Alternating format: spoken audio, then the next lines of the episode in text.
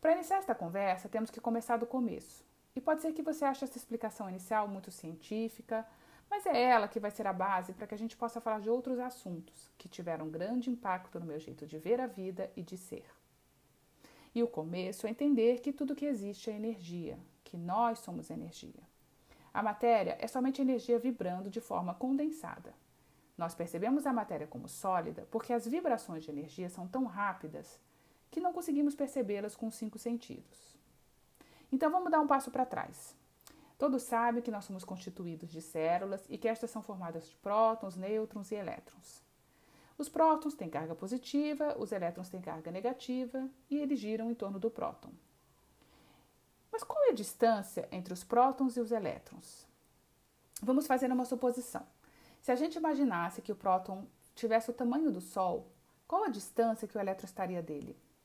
Acredite se quiser, essa distância seria sete vezes a distância de Plutão ao Sol.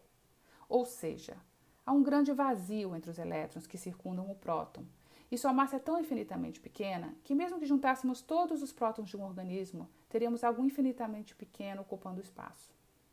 Entendeu por que a matéria não é real? Com isso, a gente entende que somos constituídos de energia e de um grande espaço vazio.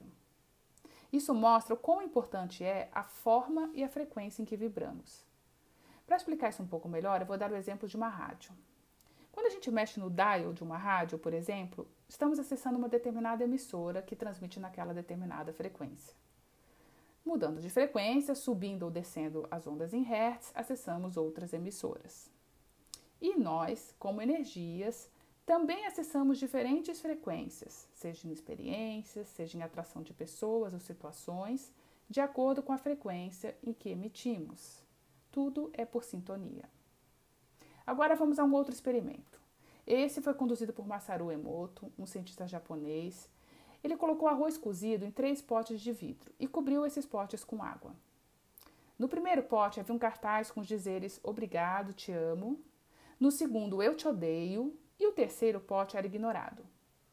Durante 30 dias, ele falava diariamente para cada pote as palavras que escolhera. Ele filmou todo o experimento e, após esse período, o pote que recebera as palavras de amor sofreu uma fermentação natural e ficou com um aroma agradável. Já o pote que recebeu palavras de ódio apodreceu. E o terceiro pote que foi ignorado, o arroz mofou.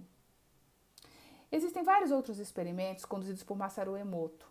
Em um deles, ele fotografou as moléculas da água enquanto elas eram submetidas a sons, palavras e pensamentos. Aqueles que recebiam palavras positivas e de amor mostravam as partículas da água de uma forma de cristal, enquanto aquele que recebia palavras negativas mostrava que o aspecto da molécula ficava muito disforme.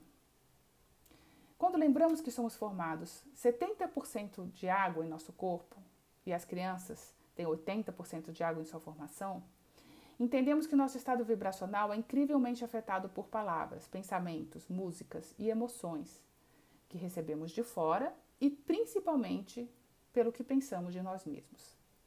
Então já deu para ver que nós somos incrivelmente influenciados pelas vibrações das energias em que nos encontramos, nossa frequência, bem como o que pensamos, que tipo de informação consumimos, que ambientes frequentamos, com que pessoas nos relacionamos. Tudo isso é, tem uma tremenda influência sobre nós. Influências positivas e negativas. Sem julgamento, só uma constatação. E no próximo episódio eu vou falar sobre autorresponsabilidade.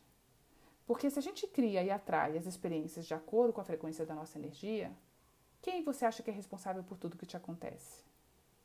Muito obrigada por escutar nosso podcast e até o próximo encontro.